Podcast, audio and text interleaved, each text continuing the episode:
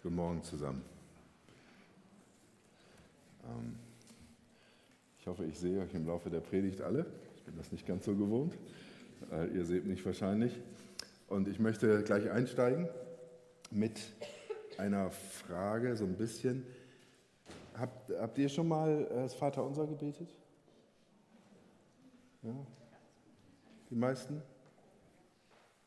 Kann ich jemanden fragen, dass es eben schnell auswendig sagt? Ja, den. ähm, da kommt ein Satz drin, von dem es um heute Morgen geht. Und dieser Satz heißt, dein Wille geschehe. Ihr wisst, wie es weitergeht? Schon mal gehört? Wie im Himmel, so auch bei meinem Nachbarn. So auch auf Erden. Meine Frage ist erstmal, bevor wir da einsteigen, was meintest du eigentlich, wenn du diesen Satz gebetet hast? Ist jetzt vielleicht so, ja, ist schon länger her oder ist nur eine Woche oder wie auch immer.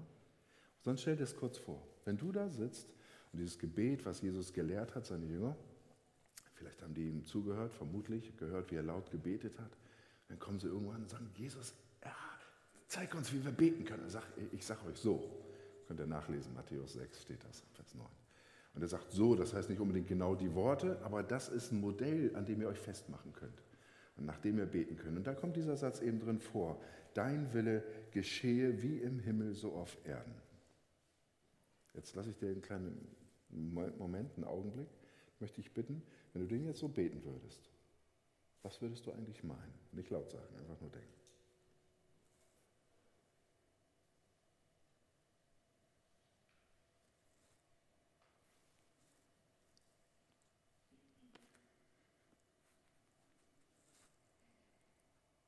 Ihr was? Ja. Ähm, wir haben eben im ersten Teil des Gottesdienstes schon verschiedene Fragen in diesem Zusammenhang gestellt bekommen. Eine ist, wie erkenne ich eigentlich Gottes Willen, oder? Ich frage mich, was soll ich tun? Oder ich frage mich, was ist dran in meinem Leben? Und die Frage ist, wie erkenne ich das, was Gott von mir will? Und das ist eine grundsätzliche Geschichte, ähm, um die es heute Morgen hier nicht geht. Die Frage bezieht sich mehr auf den zweiten Punkt, den wir heute Morgen bedenken wollen. Wie ist das, wenn ich das vielleicht sogar weiß, was Gott will? Das wissen wir eigentlich oft. Aber es reizt mich innerlich total und, und brodelt in mir und kribbelt in mir. Und ich denke mir, will ich das auch? Und es gibt so diesen Kampf. Ich weiß, Jesus, du möchtest das, du willst das von mir, aber ich weiß nicht, ob ich das will. Und dann steht da auch noch, wie im Himmel, so auch auf Erden. Jetzt nochmal kurz für euch zum Nachdenken. Was meint ihr? Wie geschieht Gottes Wille im Himmel? Sagt den Engeln was? So, Moment, wir diskutieren gerade was anderes. Du hast mich eben schon woanders hingeschickt. Kleinen Moment, ich mache das übermorgen. Ähm, Jesus, ich hatte die Idee, können wir das nicht lieber so machen? Ist das so, wie du dir den Himmel vorstellst? Ich weiß nicht, welche Begriffe du damit verbindest. Wenn du dir überlegst, was im Himmel so abgeht, ist ja schwer genug, sich das vorzustellen, denke ich. Aber wie passiert da Gottes Wille? Ich habe mir ein paar Gedanken dazu notiert. Ohne Zögern, ohne Widerspruch, ohne Widerwillen, ohne Motzen, ohne Wortklauberei, ohne Uminterpretieren, ohne Schwindeln, sofort, gerne, mit ganzer Kraft und Energie, genauso wie der Vater im Himmel es meint und eben will. Das ist wie zu Hause bei der Kindererziehung.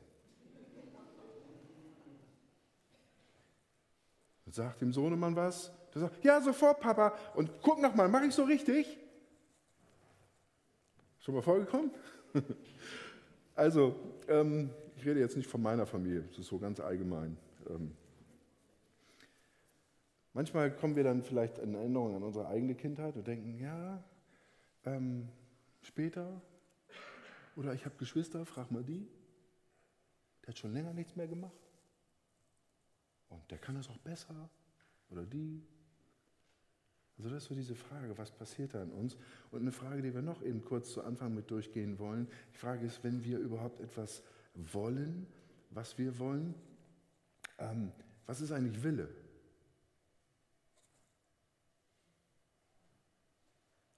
Ich weiß nicht, wie es euch geht, aber wenn man so Fragen stellt manchmal und wir schmeißen mit Worten rum, die wir alle gut kennen, und du sagst mal, erklär mal kurz.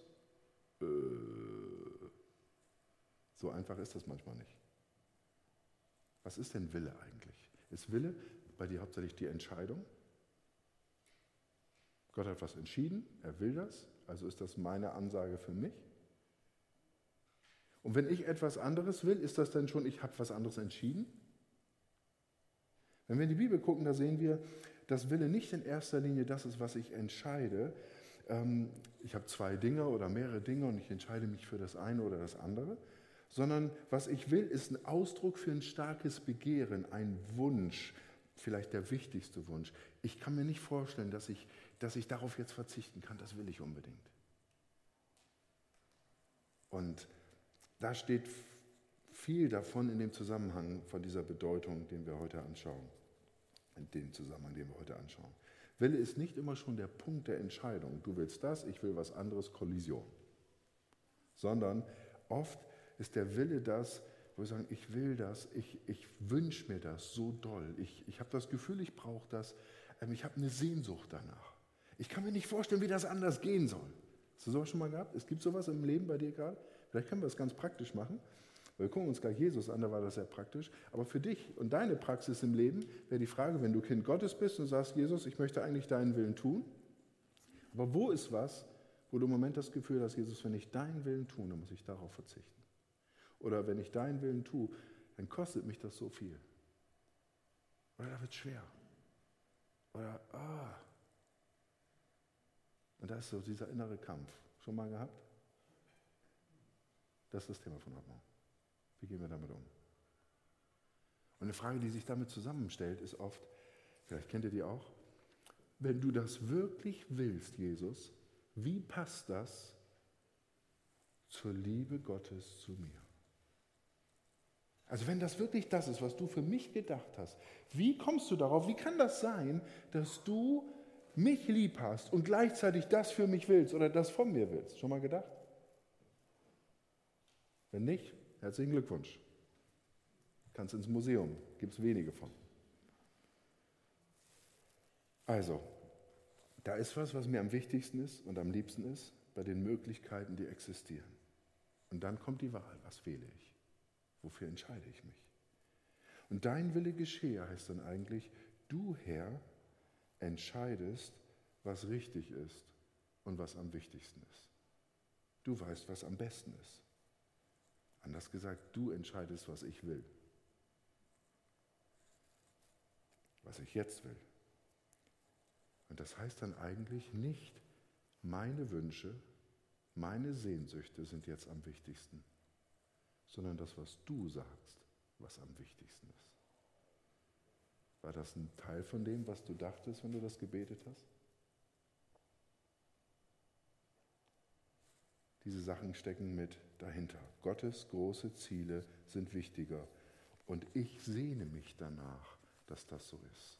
Wir sagen, Herr Jesus, hilf mir, dass meine Sehnsucht nach dem ausgestreckt ist, was du möchtest und hilf mir, dass meine Wünsche und das, was ich denke, was ich brauche, dass ich das auch von Herzen hinten anstellen kann, weil das, was du sagst, richtig ist und wichtig ist und besser ist, auch wenn ich es nicht schnalle.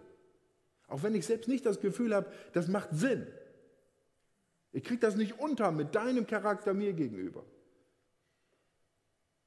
Aber ich will, dass du mein Herz so veränderst, dass ich mich nach dem sehne und mir das wünsche, was du willst, auch wenn ich für mich denke, ah, eigentlich hätte ich erstmal was anderes lieber. Und jetzt schauen wir uns Jesus an, der in einer Situation ist, und zwar am Tag vor der Kreuzigung, wo dieses gleiche Thema dran ist für ihn.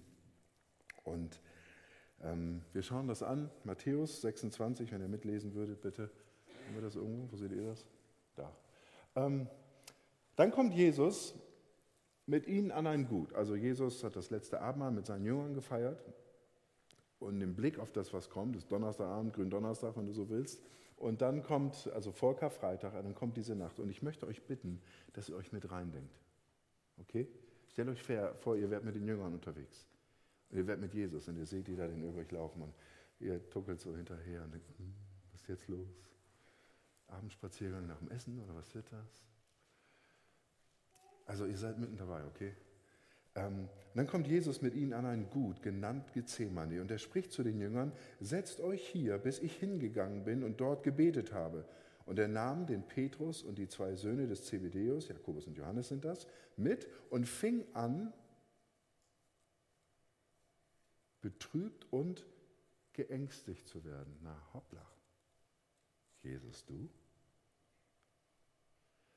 Diese Angst ist nicht unbedingt so eine, so eine Angst, wie wir sie unbedingt verstehen, aber das äh, vielleicht auch, ich weiß es nicht, aber eigentlich heißt es einmal, dass er total unter Druck war, dass er innerlich total unter Stress war, dass ihn das, was an Situationen auf ihn zukam, dass ihn das voll bedrängt hat, dass er innerlich sowas von angespannt war.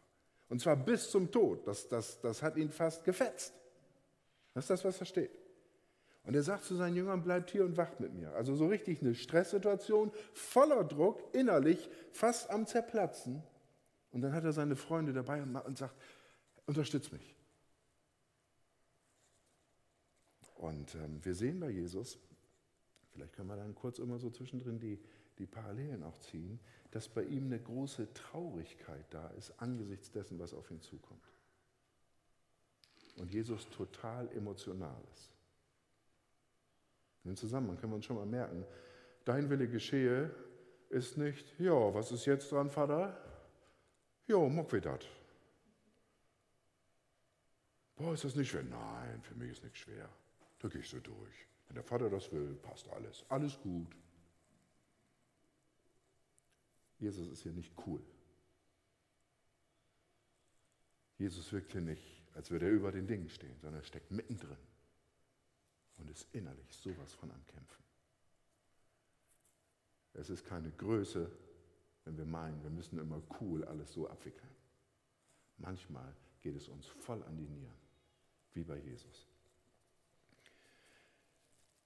Da ist er mit diesem inneren Kampf will nicht allein sein, seine Freunde als Unterstützung in der Nähe, aber er geht ein wenig weiter, Vers 39, und fällt auf sein Angesicht oder fiel auf sein Angesicht und betete und sprach, mein Vater, wenn es möglich ist, so gehe dieser Kelch an mir vorüber, doch nicht wie ich will, sondern wie du willst. Und jetzt merken wir diese Spannung. Was ist der Wille? Das ist nicht, du hast was entschieden, ich habe was entschieden, Kollision, naja, du gewinnst. Sondern geht es darum, ich habe was in meinem Herzen und das, was du mit mir vorhast, ah, das kneift total. Das ist, das ist völlig untertrieben, das Wort. Ich weiß nicht, wie ihr das ausdrücken will. Könnt ihr überlegen nachher bei einer Tasse Kaffee oder so. Wie würdet ihr das sagen? Wie hättet ihr das gebetet? Was in mir vorgeht? Und ähm, hier geht es um die Frage, was will Gott jetzt von mir? Und das wird beschrieben, so gehe dieser Kelch an mir vorüber. Vielleicht habt ihr ja schon länger darüber nachgedacht. Der Kelch, wenn das so beschrieben wird in der Sprache der Bibel und des Alten Testaments teilweise, da geht es das, darum, dass der Kelch sozusagen voll ist mit Leid. Aber der Kelch kann auch für den Zorn Gottes stehen.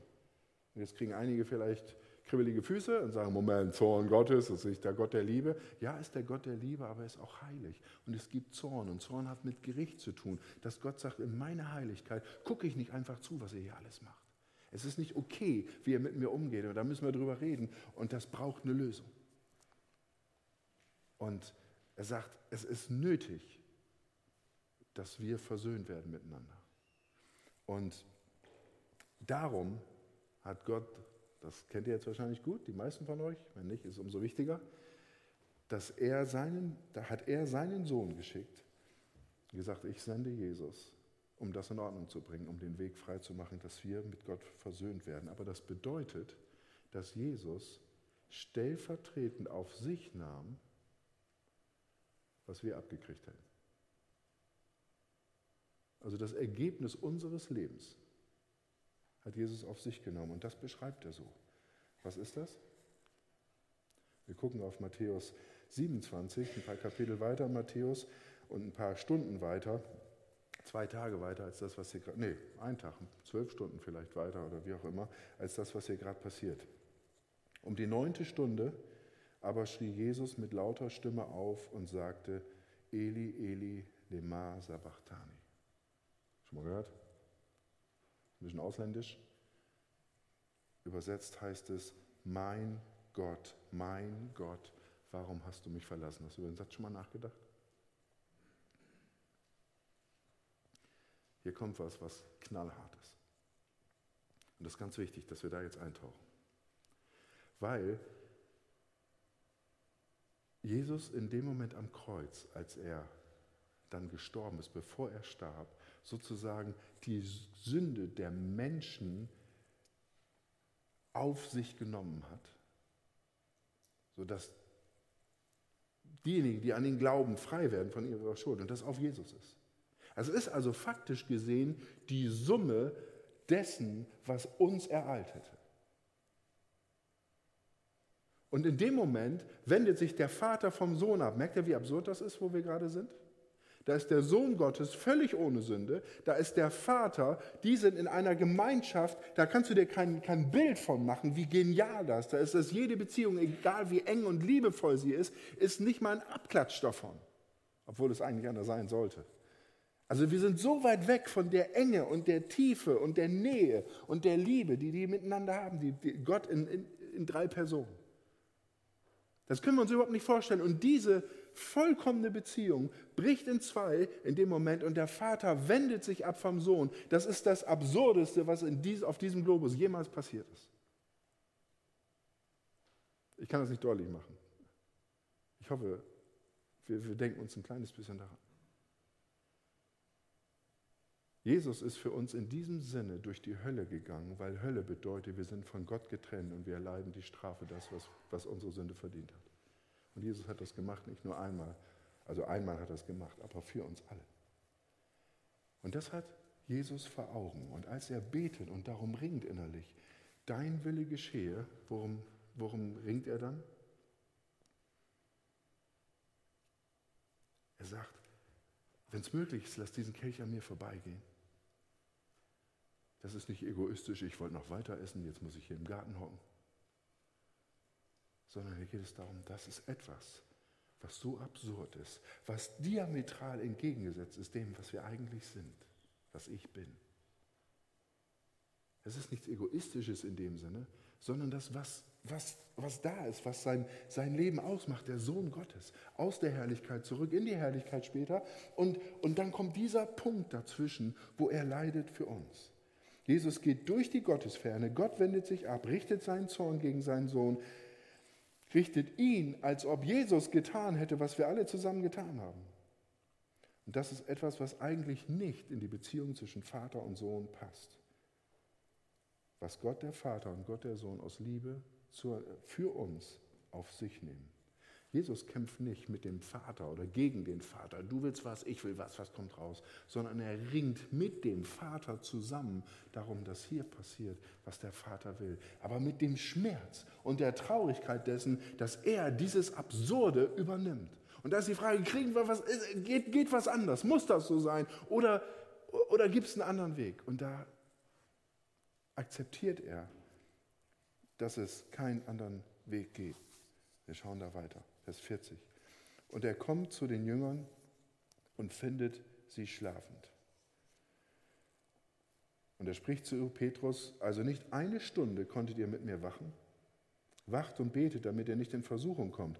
Der Geist ist zwar willig, aber das Fleisch ist schwach. Da gucken wir nur ganz kurz drauf. Ähm, es geht darum, dass dass die Jünger eigentlich bei Jesus waren und Jesus gesagt hat, macht mit, wacht mit mir und die schlafen weg. Und das Fleisch ist schwach, da nur ganz kurz der Hinweis, das ist so, dass so ihre eigenen Bedürfnisse, die waren so müde, die waren so fertig, da war so viel los, die ganzen Tage, ich weiß nicht, was in denen alles vorging, aber die pennen einfach weg. Hast du schon mal das Gefühl gehabt, du sitzt in der Klemme und deine Freunde schlafen? Keiner kümmert sich? Das ist ein bisschen von dem, was hier drin steckt. Aber wir gehen da weiter. Dieser innere Kampf, den hatten auch die Jünger auf einer anderen Ebene und sie schlafen weg. Und dann wiederum zum zweiten Mal geht Jesus hin und betet und spricht, mein Vater, wenn dieser Kelch nicht vorübergehen kann, ohne dass ich ihn trinke, so geschehe dein Will.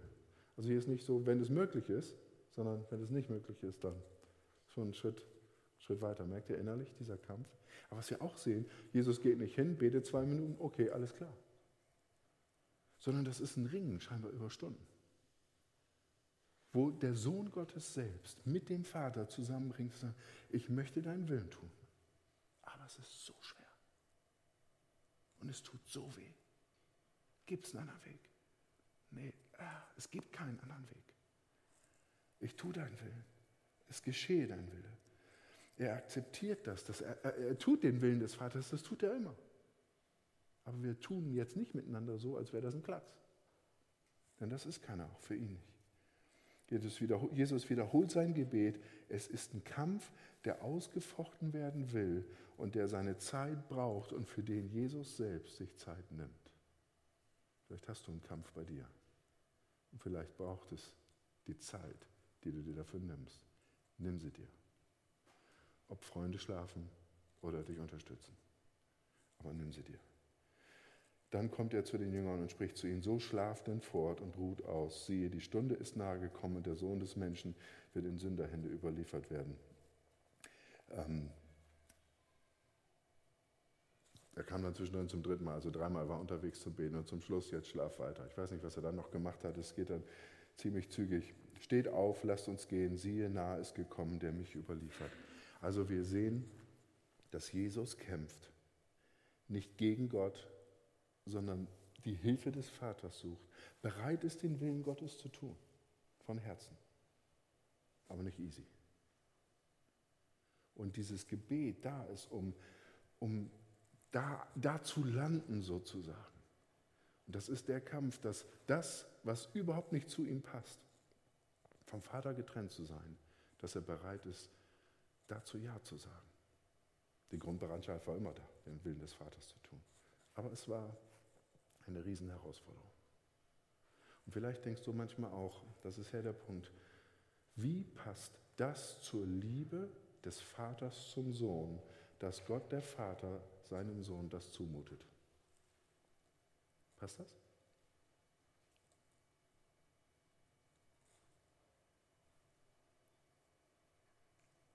Herr Watnu, gibt es eine Antwort? Die klemmt, oder? Also wie kann ein Vater, der seinen Sohn liebt, sowas sagen, sowas machen, sowas wollen? Aber wir sehen, dass der große Wille Gottes in seiner Liebe gemeinsam mit seinem Sohn diesen Plan durchzuziehen, das Größere und Wichtigere war.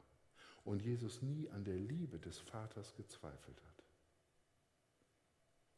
Das ist was, was wir aus Gethsemane gerne mitnehmen dürfen und sollten. Dass auch wenn da ein Kampf ist innerlich, und du sagst, wie passt das? Und du, du merkst, dass Gott dir etwas zumutet, wo du sagst, wie passt das zu deiner Liebe? Du hast doch was anderes mit mir vor. Ich habe doch gelesen, was alles noch kommen soll. Und es klemmt. Und es macht logisch keinen Sinn. Aber es ist der Wille des Vaters. Aus Liebe zu uns. So dass es manchmal so ist, dass die großen Pläne Gottes gefühlt seiner Liebe zu uns widersprechen, in dem, was er von uns will und uns manchmal zumutet. Jesus hatte seinen Jünger gelehrt, so zu beten. Und hier hat er es buchstabiert. Er hat nicht nur gesagt, mach ihr mal. Keiner hatte mehr Stress für niemanden war etwas, was der Vater im Himmel von ihm wollte oder von ihr wollte, so absurd gefühlt im Verhältnis zur Liebe des Vaters wie bei Jesus. Und er ist durchgegangen. Das grandiose Ergebnis von Gottes Willen sehen wir in Hebräer 7.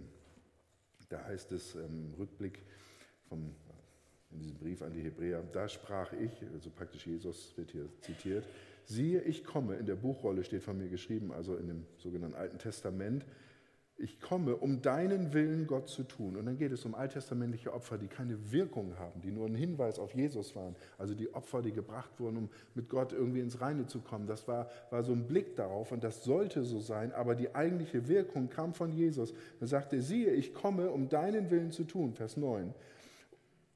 Der Rest gehört in Hebräerbrief, das, da ist der Zusammenhang. Ich komme, deinen Willen zu tun. Und dann heißt es, in diesem Willen sind wir geheiligt durch das ein für allemal geschehene Opfer des Leibes Jesu Christi. Seht ihr, hier ist der, der Wille da von Gott, der Wille Jesu, diesen Willen des Vaters zu tun und die Wirkung, die das für uns hat, die unermesslich grandios ist. Dass wir mit dem Vater im Himmel versöhnt sein dürfen, weil wir das sonst erlitten hätten. Und da ist diese diese Klemme, wenn man so will. Die Liebe des Vaters, der Plan des Vaters, der Sohn, diese Liebe, die, die gewissermaßen wie die zerfetzt wird am Kreuz, nicht die Liebe, aber, aber, aber diese Beziehung, dieses Abdrehen, weil Gott der Vater heilig ist und nicht mit Sünde zusammen sein kann. Aber da könnt ihr zu Hause weiter drüber denken, nachdenken. Jetzt geht es noch ganz kurz um ein paar Spotlights, die wir nehmen ins Neue Testament noch, wo es um unseren inneren Kampf geht. Das erste ist Philippa 4. Vers 6, ihr kennt das vielleicht, seid um nichts besorgt, sondern im allen, das klingt cool, ne? Seid um nichts besorgt. Passt schon? Oder wie? Ah, Paulus, du bist so cool. Also, aber er sagt das tiefgründig und er weiß, wovon er redet. Seid um nichts besorgt, sondern in allem sollen durch Gebet und Flehen mit Danksagung eure Anliegen vor Gott kund werden. Also da geht ein Gebet und ein Flehen. Und der Friede Gottes, der allen Verstand übersteigt, wird eure Herzen und eure Gedanken bewahren in Jesus Christus. Da steckt so viel drin. Also da gibt es etwas, was uns besorgt werden lassen möchte. Und dann geht es darum, dass der Friede Gottes aber in uns sein kann. Also dass wir nicht innerlich explodieren und sonst was, sondern dass wir eine Zufriedenheit haben, auch wenn eigentlich die Sachen, die wir erleben, zur Sorge anregen würden. Und dann heißt es, dieser Friede, der, der übersteigt den Verstand. Und, und der wird uns bewahren in unseren Herzen. Das heißt, der, Gedanke hier ist nicht, auf einmal wird das alles logisch und dann wirst du ganz ruhig. Und ist alles gut. Bist in dir ruhig.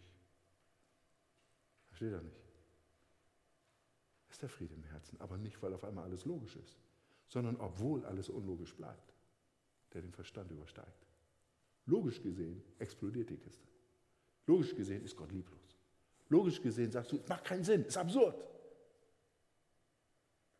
Aber du hast diesen Frieden in Gott, mit dem du versöhnt bist, wenn du Kind Gottes bist. Obwohl es unlogisch ist. So unlogisch, nicht ganz so unlogisch, aber in die Richtung unlogisch, wie der Tod Jesu in Bezug auf die Liebe Gottes unlogisch war. Die Liebe zum Sohn, nicht der Liebe zu uns. Der zweite Gedanke, schon vorher, da heißt es in Philippa 2, Vers 5, habt diese Gesinnung in euch, die auch in Christus war. Und dann heißt es weiter, er erniedrigte sich selbst und wurde gehorsam bis zum Tod, ja zum Tod am Kreuz. Habt ihr das? Der Vater hat entschieden, er ist gehorsam. Und dann sehen wir das Ende vom Ganzen, dass jedes Knie sich beugen wird. Das ist nur etwas, was zwischendrin ist. Gottes Plan, auch mit seinem Sohn, die Liebe, die kommt völlig zur Vollendung. Es ist nur das Tal dazwischen und es ist was anderes, was am Ende steht. Und als letztes, also hier geht es eben darum, dass, dass wir diese Gesinnung haben sollen. Das heißt, das ist meine Sehnsucht, das ist das, worauf ich aus bin, das ist das, wie ich sein möchte. Paulus sagt, hey, so wie Jesus das getan hat, bis ans Kreuz, denkt an Gethsemane. Das, was er in seinem Herzen getragen hat, als er das getan hat, ist das, was wir in unserem Herzen tragen sollen. Und so können wir leben. Auch hardcore leben. Das letzte, Römer 8, und das sage ich, weil es oft so lapidar vielleicht gebraucht wird und man sich das zumacht. Ja, einem geht es recht, ja, es wird ja alles zum Guten dienen. Ne, schon mal gehört? So, wenn da ein Symbol hinter wäre, war bei manchen in der Bibel das Bild von einem Zaunpfahl daneben. Theologisch richtig, emotional katastrophal. Manchmal für den Einzelnen, wenn man das so hört. Aber hier sehen wir, was dahinter steckt. Wir haben den Kampf und Gott sagt, alles soll zum Guten werden. Stell dir vor, der Vater hätte das, vielleicht hat er so gesagt, zum Sohn in Gethsemane. Jesus wird alles zum Guten dienen.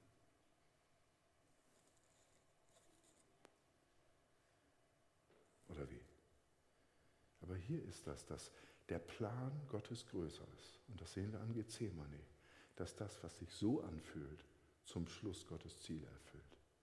Und die Frage ist, ob unser momentanes Befinden wichtiger ist als Gottes große Pläne und Ziele. Sind wir bereit zu sagen, Herr Jesus, auch wenn es mir wehtut im Moment, dir hat so weh getan. Ich möchte wirklich von Herzen diese Sehnsucht in mir tragen. Das ist kein Vers als Zaunfall gedacht. Halt die Klappe und sei zufrieden. Sondern vertraue dem Vater, dass er jede Situation dazu nutzen will, dich seinem Ziel mit dir näher zu bringen.